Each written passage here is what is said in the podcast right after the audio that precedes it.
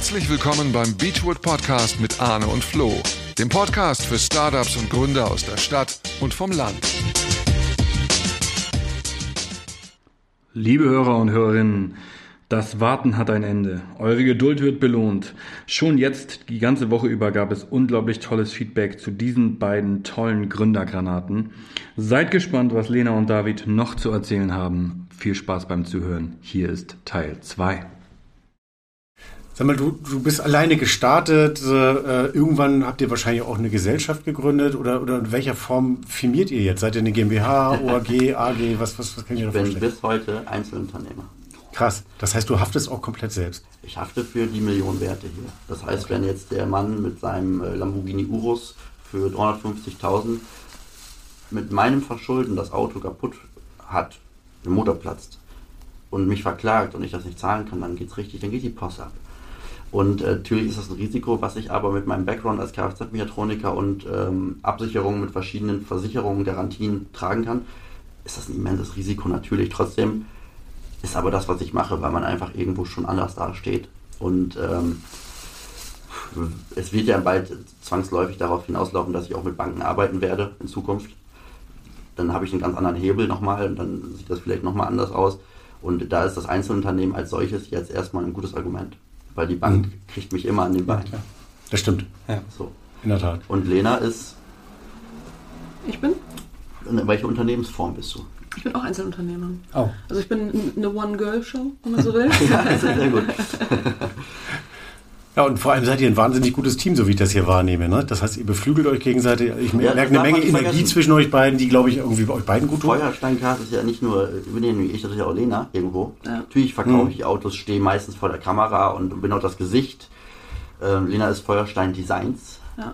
Das muss man aber auch auf jeden Fall lernen. Also ich sag mal so, entweder die Beziehung hält es durch und man schweißt oder man geht noch eher zusammen oder man geht auseinander. Ja, also, ganz einfach. Anfangs haben wir uns sehr schwer getan, dass wir Privat und Arbeit gemischt haben. Dann Ja. hat David mir was an den Kopf geworfen, ich war sauer und habe gesagt, mach deine Bilder doch selber. Das Dann hat er gesagt, du bist ja. unprofessionell und dann wird der Streit noch größer.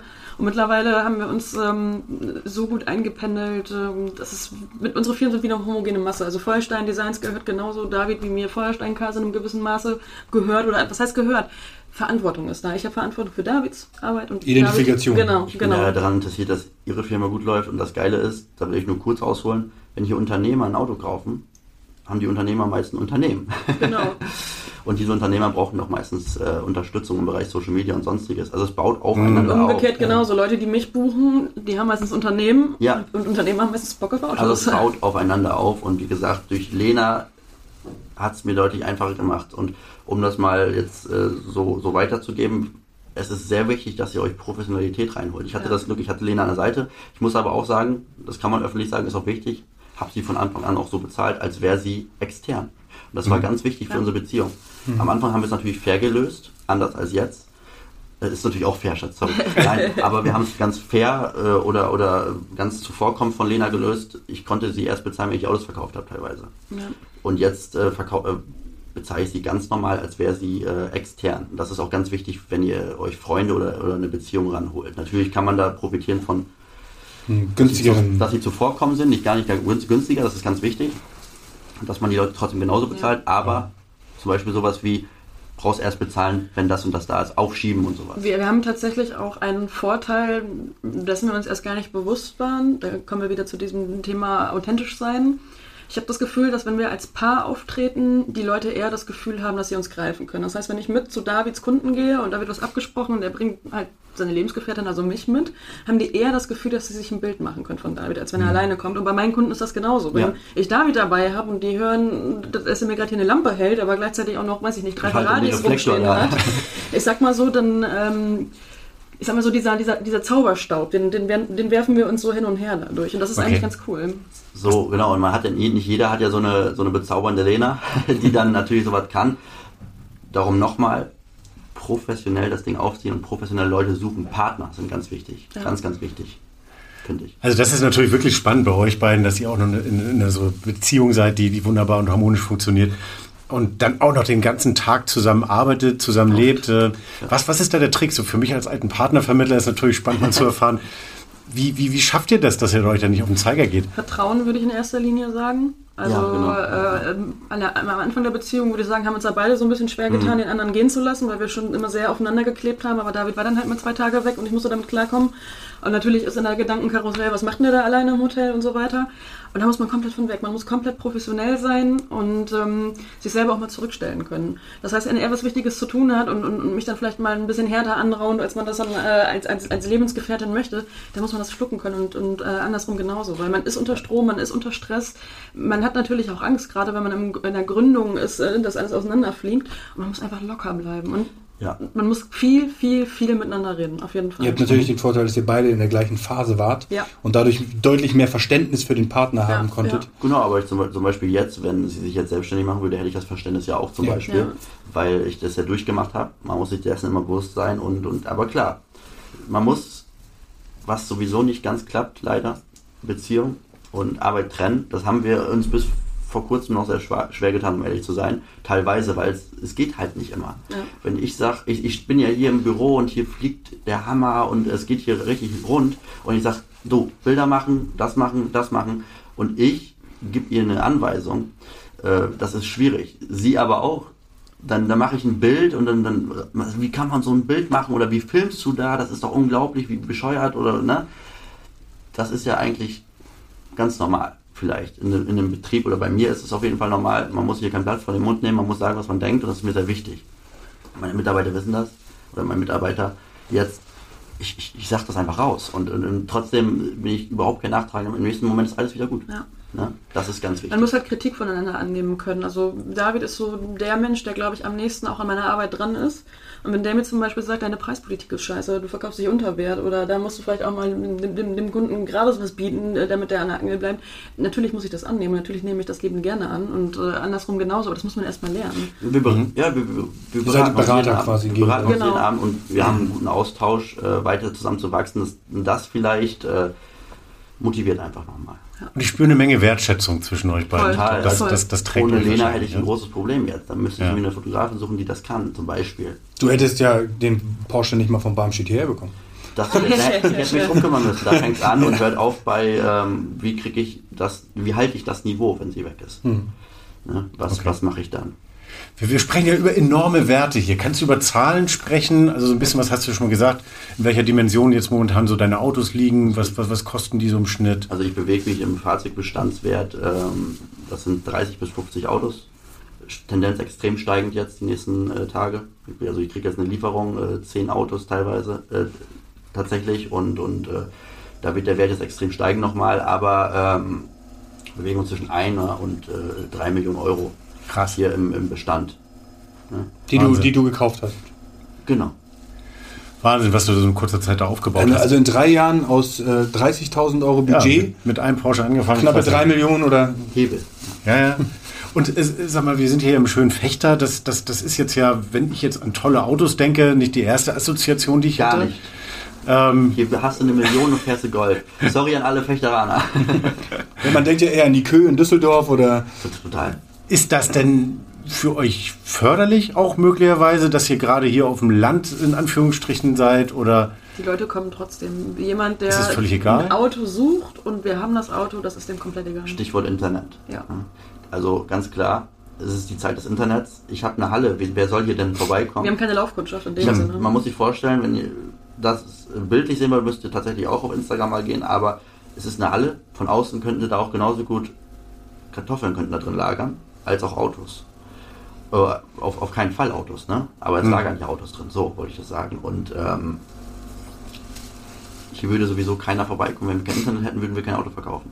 Dann müssen wir über die Zeitung gehen oder was weiß ich was. Aber es ist egal. Fechter ist sehr zentral. Von Bremen, Osnabrück, Oldenburg, Hamburg ist zwei Stunden, das geht. Köln, Düsseldorf, alles zwei Stunden, das geht. Leute aus dem Süden, gut, denen ist es egal, ob ich jetzt in Düsseldorf bin und Köln oder in, ne, oder in Fechter. Und ich sag mal hier regional, dafür sind die Autos auch zu besonders. Ich sag mal, andere Autohändler, ich kenne das ja, die haben einen Autohof, den typischen Schotterparkplatz.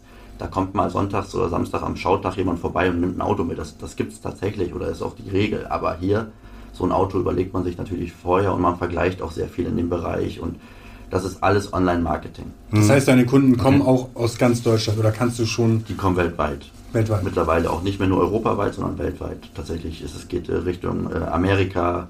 Äh, wie gesagt, nach Japan habe ich jetzt verkauft. Russland fängt jetzt an und, und solche Okay. Geschichten. Das Kümmerst du dich dann auch um den Export oder holen, lassen die abholen?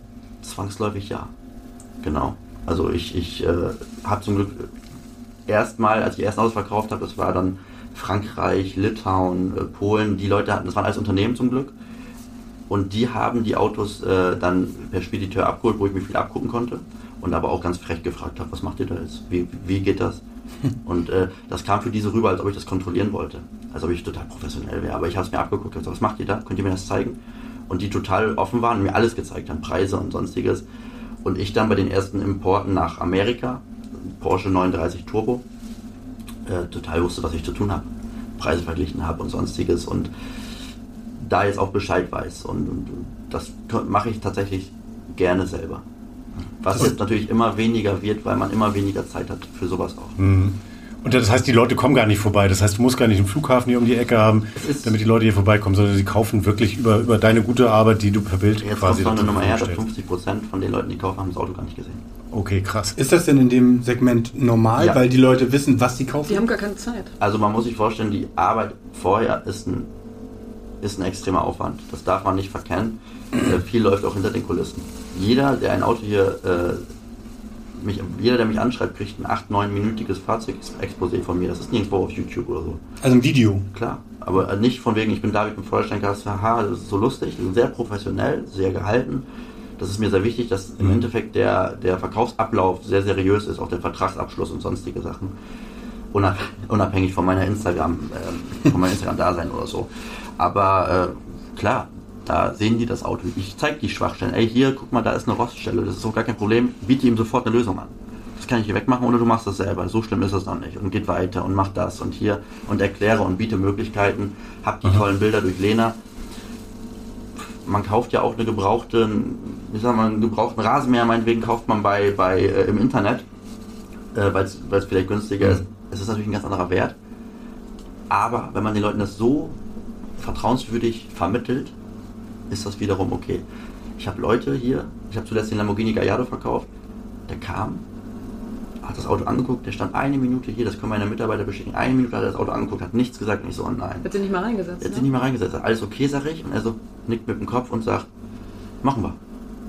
Und fertig war das Ding. Und er hat den bis heute nicht gefahren, das Auto steht immer noch hier. Wahnsinn. Also ist verkauft. Das ist natürlich eine Anlage, denke ich in dem Ja, ja. ne? Und Das, genau, das, das würde mich nämlich auch mal interessieren. Wa- Warum kaufen die Leute? Und, und vor allem, wir haben ja gerade irgendwie, wir, wir reden über Inflation, die Leute haben weniger Geld.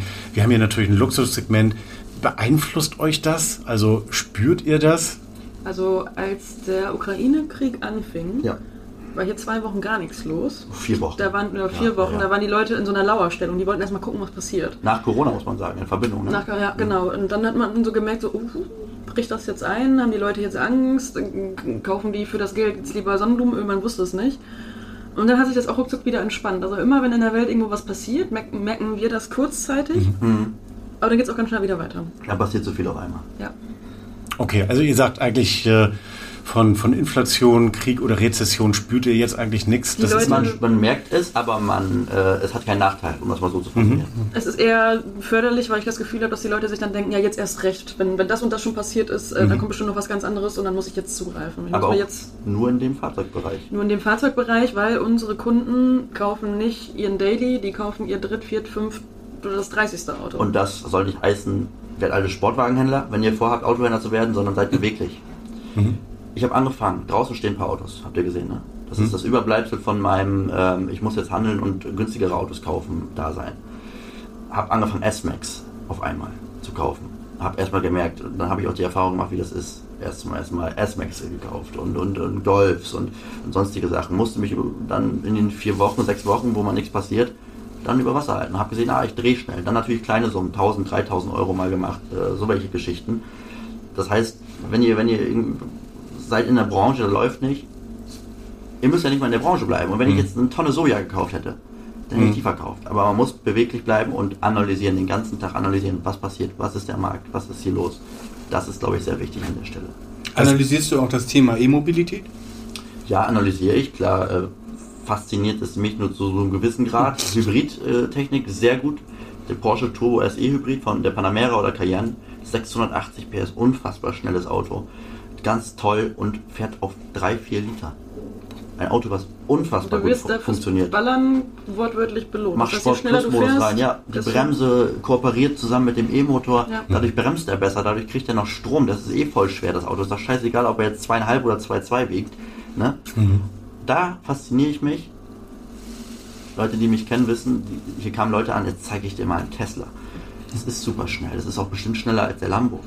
Aber es juckt mich. David kauft, verkauft halt Emotionen und nicht Fortbewegung. Das ist der Richtig. Unterschied. Und zum Beispiel Taycan und sonstige Sachen können Emotionen vermitteln durch E-Mobilität, durch verschiedene Sachen. Da muss aber Hand angelegt werden, muss beim, e muss beim Benzinmotor ja auch. Was das Problem ist, dem Benzinmotor geben sie alle 100 Jahre äh, oder 120 Jahre Chance, äh, sich zu entwickeln oder noch länger, im Pkw-Bereich meine ich jetzt. Der E-Motor, der konnte sich richtig entfalten, sage ich mal, die letzten 15 Jahre, wenn wir ehrlich sind. Und den reden alle schlecht. Lass den doch mal erstmal 20 Jahre gut werden, bis das Ding dann auch mal eben 2000 Kilometer schafft, da bin ich mir sicher. Und äh, dem muss man einfach eine Chance geben. Und ich bin mir sicher, da können auch Emotionen vermittelt werden. Stand jetzt muss ich sagen, äh, bin ich da nicht der Fan von und Lena. Bist du da ein Fan von, von E-Mobilität? Ich, ich, ich finde es interessant und äh, wie du schon sagtest, es ist eine Innovation, die muss sich Ja. noch entwickeln, aber es ist jetzt überhaupt nichts, was mich großartig anspricht. Also. E-Smart, von der Arbeit hier. Ja, das ist, ich sag ja, es, es gibt einen Unterschied zwischen Emotion und Fortbewegung. Und äh, ich hätte überhaupt kein Problem, jetzt ein E-Auto zu haben und damit von A nach B zu kommen. Aber es ist für mich halt was komplett anderes. Dürfen die Leute aber nicht falsch verstehen an dem Punkt. Ich habe nicht, ich würde niemals mir anmaßen zu sagen, oh, scheiß Tesla oder sonstiges. Nein, absolut nicht. Ich finde das super. Und ich sage auch nicht scheiß Golf oder scheiß Passat. Sorry für die ganze Scheiße jetzt. Aber ich finde das toll, Fortbewegungsmittel, wenn das funktioniert. Und das weiß ich auch sehr zu schätzen. Es geht hier aber rein um Emotionen bei mir, gerade in diesem Automobilbereich. Und ich rede nur um Emotionen. Natürlich finde ich den Tesla super und der ist sehr innovativ und kann viel. Das finde ich toll. Aber nur im Bereich Fahren, ich selber, nein. Deshalb auch nicht verkaufen. Was, was würdest du sagen, wie viele von diesen Autos, die du verkaufst, werden gar nicht gefahren, sondern sind Anlageobjekte? Das ist mir jetzt, wo gehobelt wird, fallen Späne. Mir ist auch ein Fehler passiert. Ich habe vor einem Jahr einen Ferrari 360 Modena verkauft. Den habe ich verkauft. Und gibt den Kunden das Auto mit. Jetzt vor einer Woche hat er mich angerufen und gesagt, David, du hast den Fahrzeugbrief noch. Ich wollte das Auto gerade anmelden. Ähm, du hast den Fahrzeugbrief noch. Nach einem Jahr. Ja, ich habe den Fahrzeugbrief echt noch. Der liegt bei mir zu Hause auf dem Bildertisch äh, in Krass. dieser Ablage da drin. Und äh, tatsächlich, äh, die Autos stehen ja manchmal ein halbes Jahr, wenn die verkauft sind. Das biete ich dem Kunden an. Und der Lambo, ja, ja, der ist seit zwei Monaten verkauft, der hat den immer noch nicht abgeholt. Und der drängt auch nicht. Ist natürlich auch das Wetter nicht für, aber viele Leute stellen sich die Autos weg, was natürlich auch im Gewährleistungsbereich super ist für mich. Es ist okay. So. Und äh, ich würde sagen, prozentual sind das aber nur 5%. Okay, und die anderen werden gefahren. Ja, so ein Porsche den fährt man, ein, ein ähm, sogar so ein Cadillac fährst du ja. Aber Autos, die wirklich stehen, sind extrem limitierte Autos. Zum Beispiel habe ich vorhin erzählt, ich habe mir gerade ein Auto gekauft. Das ist äh, neu bestellt. Das ist, das ist einer von 25 Stück. Ich möchte den Namen gerade noch nicht nennen. Ähm, den kann man sich super wegstellen. Der, der kommt jetzt so in vier Wochen. Ne? Okay, was ist denn dein Lieblingsauto oder was sind deine Lieblingsautos, wenn du mal sagst, deine Top 3? Soll ich anfangen? Kannst du mir die, diese Frage beantworten? Entgegen aller äh, Ja. Erwartungen wahrscheinlich. Also wir, wir, wir sind jetzt nicht äh, hier im sechsstelligen Bereich. Also ich fange mal ganz unten an. M6 ist ein Auto, was David von sehr gefallen hat. 2014, der V8 Biturbo. Ja. Ähm, ich glaube, da sind wir uns beide einig, das ist immer in den Top 3, ist einfach der Porsche Panamera. Oh ja, Mit dem von, vernünftigen 2000, Motor? von 2014 zum Beispiel. Ja, weil man kommt super voran, du sitzt wie in der S-Klasse, es ist immer noch ein Sound, Porsche. Emotion, äh, Fahrwerk, S-Klasse, äh, Feeling. Ne? Das ist einfach ein, das ist schon, das hat, hat Porsche echt gut hingekriegt. Und ansonsten Autos, ähm, Ich bin schon, muss man auch mal sagen, um dann doch sechsstellig zu werden, ich glaube, das wollen die Leute hören. Was willst du? Jeder darf ein sechsstelliges Auto aussuchen. ja, der Gallardo ist schon. Hätte ich- Den fandst du sogar besser als den Huracan. Vorsichtig. nee, aber klar, der Gallardo ist für mich emotionaler als der Huracan. Funktioniert natürlich nicht so gut, aber ist emotionaler. Und richtig, ich bin Lamborghini-Fan. Ähm, darum würde ich sagen, der Superleggera. Aber der Mustang ist auch so toll. Ich könnte mich für jedes Auto gerade begeistern. Der Der, Ram. Der ist doch klasse, oder? Ja. Der Ram ist klasse. Also, Escalade ist geil. Wenn ihr jetzt seine Augen sehen also würdet. die, die 3 hat äh, 20 Plätze. 1 und 2, also ich muss sagen, M6 wahrscheinlich auch nur durch die Zeit, weil ich hatte ihn, das war für mich ein Schlüsselmoment, dieses Auto zu fahren. Das war das erste Auto in dieser Klasse und das hat mir so viel gegeben und ich habe ihm so hinterher getrauert. Ich habe das Auto teilweise nicht verkauft an Leute. Ähm, weil ich dann doch irgendwo zickig wurde und sag so, nee, dann doch nicht, will ich doch nicht verkaufen.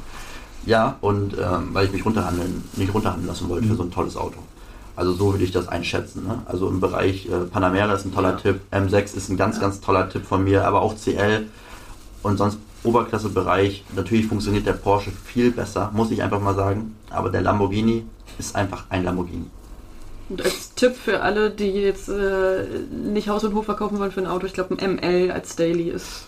Total. Auch ist gut, ne? irgendwie auch ein emotionales Auto. Ich weiß nicht warum. Hm? Mit dem Luftfahrwerk. Machst du ein Luftfahrwerk rein, dann hoppelt das Ding, fährt super geil.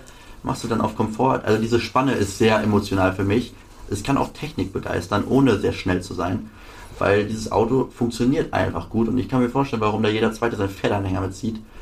Das Ding ist einfach zuverlässig und klasse. Also habe ich auch lange privat gefahren, muss ich sagen. Okay, cool.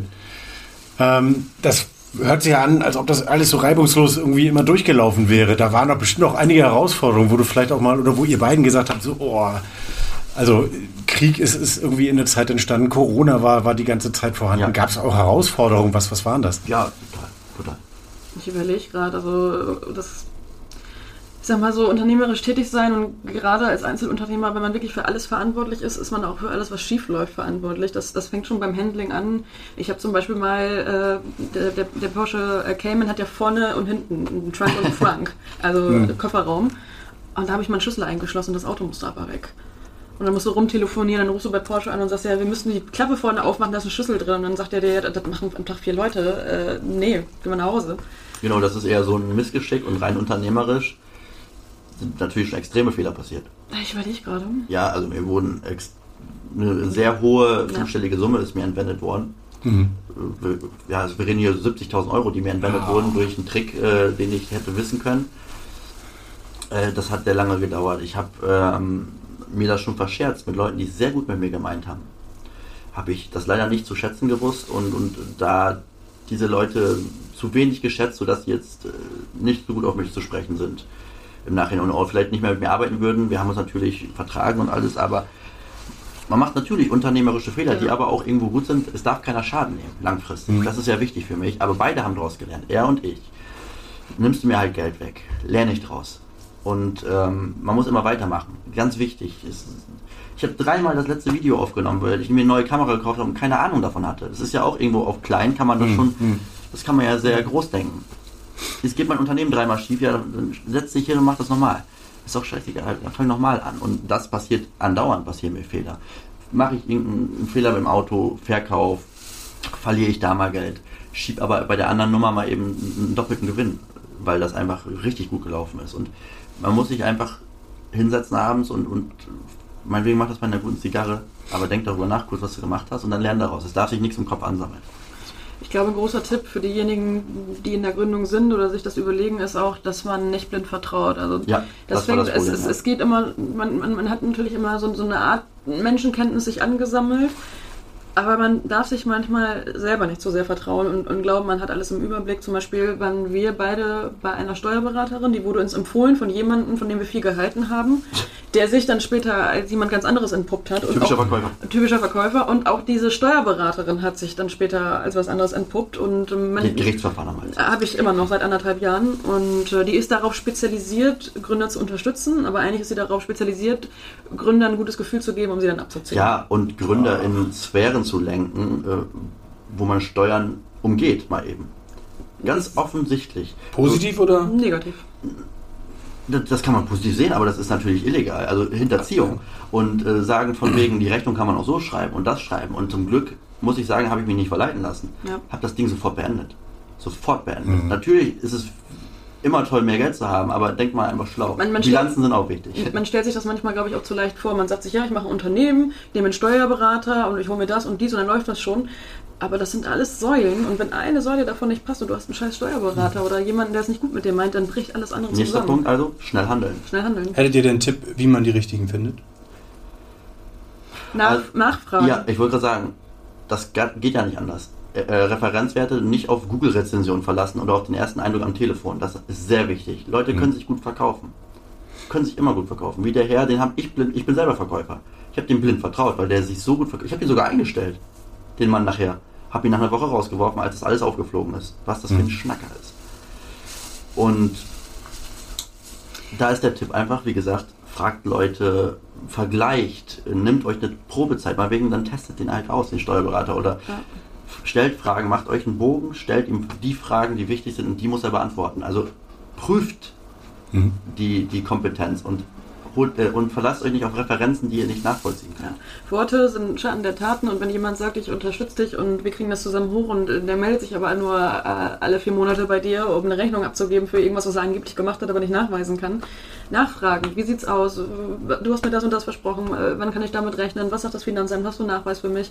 Man muss die Leute nerven. Die, man soll ja auch was Ja. bekommen für sein Geld und nicht einfach nur hoffen, ja, das wird schon passen. Die, die Frau hat ja so, so gut äh, verkauft, das wird schon passen. So läuft das einfach nicht. Man muss alles, alles, was einen selber betrifft, muss man auch selber in der Hand haben. Das muss ja auch zu deiner Unternehmenspolitik passen. Die Frau hat die war sehr wohlhabend, die Steuerberaterin, hat ein schönes Auto gefahren, alles. Man kann wohlhabend werden, auf viele Weisen. Und die müssen nicht immer ähm, legal sein. Das kann auch bestimmt gut gehen. Das geht auf lange Frist, kann ich aber sagen, nicht gut. Und es muss also zu, zu deiner Unternehmenspolitik passen. Möchtest du das Ding von Anfang an vernünftig aufziehen, wozu ich dir rate, und du merkst, jemand tut das nicht, entferne dich in dem Bereich, wo er es nicht tut von ihm und entferne dich am besten ganz von ihm Also sucht euch Profis. sucht euch Profis, die zu euch passen. Das Aha. ist wichtig und die, da gehört ein bisschen Glück dazu, aber Glück muss man sich auch erarbeiten, Okay. finde ich. Und äh, die muss man finden und darum, ganz wichtiger Tipp. Hättet, hättet ihr beiden ähm, zum Abschluss, hättet ihr beiden noch ein, zwei Tipps, die, wo ihr sagt, das ist so das Wichtigste für Gründer, wenn ihr loslegt, was die Leute beachten sollten, was sie machen sollen, was sie vielleicht nicht machen sollen? Hol dir keine Tipps von Leuten, die keine Ahnung von deiner Materie haben. Also wenn ich jetzt zu XY hingehe und sage, du, ich bin jetzt keine Köchin mehr, ich mache jetzt eine Werbeagentur, aber ich mache nur die großen, dicken Kunden und dir jemand sagt, nee, das funktioniert nicht oder hast dir das gut überlegt und äh, aber was ist, wenn du mal Kinder haben willst? Frag jemanden, der schon da ist, wo du gerne hin willst. Das ist, glaube Genau. ich, ein guter Und- Tipp. Um das auszubauen, nicht mal das muss richtig sein für dich. Wenn es vor zehn Jahren geklappt hat, muss es heute nicht klappen. Erste Sache. Wenn es bei ihm geklappt hat, muss es bei dir nicht klappen. Zweite Sache. Das sind zu viele Faktoren, die da wichtig sind. Aussehen, teilweise sogar im Verkäuferbereich und sonstige Sachen, politische Zeit und sowas. Und äh, das ist vielleicht ein sehr guter Tipp. Zweiter Tipp, bleibt auf jeden Fall ihr selber. Ganz wichtiger Tipp. Das war dein wichtigster Tipp? Oder verändert euch nur dahin, was ihr wirklich werden wollt. Ganz wichtiger Tipp. Und dritter Tipp, arbeitet vernünftig. Vierter Tipp, hört hier den Gründer-Podcast. Genau. Bleibt sauber, zahlt gerne. Steuern. Verkäufer. Ja, vielen Dank. Vielen, vielen herzlichen Dank. Ähm, wir werden jetzt noch ein paar Autos angucken und ähm, wir freuen uns äh, dann in Zukunft nochmal von euch zu hören, weil ich glaube, das war, war mit euch garantiert nicht der letzte Podcast, den wir aufgenommen Also haben. wirklich Uns freuen. unbedingt. Das war auch mein erster Podcast. Habt ihr super gemacht für den ersten Vielen Podcast. Dank. Echt, Ja, ja, ich das war auch sehr glaube, angenehm. ja. Die Hunde pennen mittlerweile hier. Die Ja. Siehst du, genau, die haben angenehme eingeschläfert. Stimmen, das hat alles funktioniert. Dann herzlichen Dank und bis bald. danke. Danke auch. Dank, ciao, tschüss. ciao.